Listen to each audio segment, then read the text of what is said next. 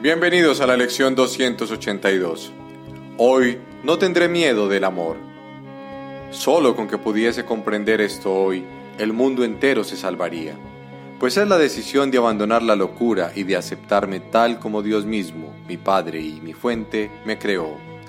Es la resolución de no seguir dormido en sueños de muerte, mientras la verdad sigue viviendo eternamente en el júbilo del amor.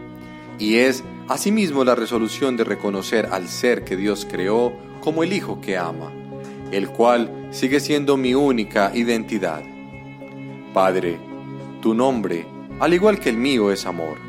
Esa es la verdad. ¿Y es posible acaso cambiar la verdad dándole simplemente otro nombre? El nombre del miedo es simplemente un error. Que hoy no tenga miedo de la verdad. Nos vemos en la próxima lección.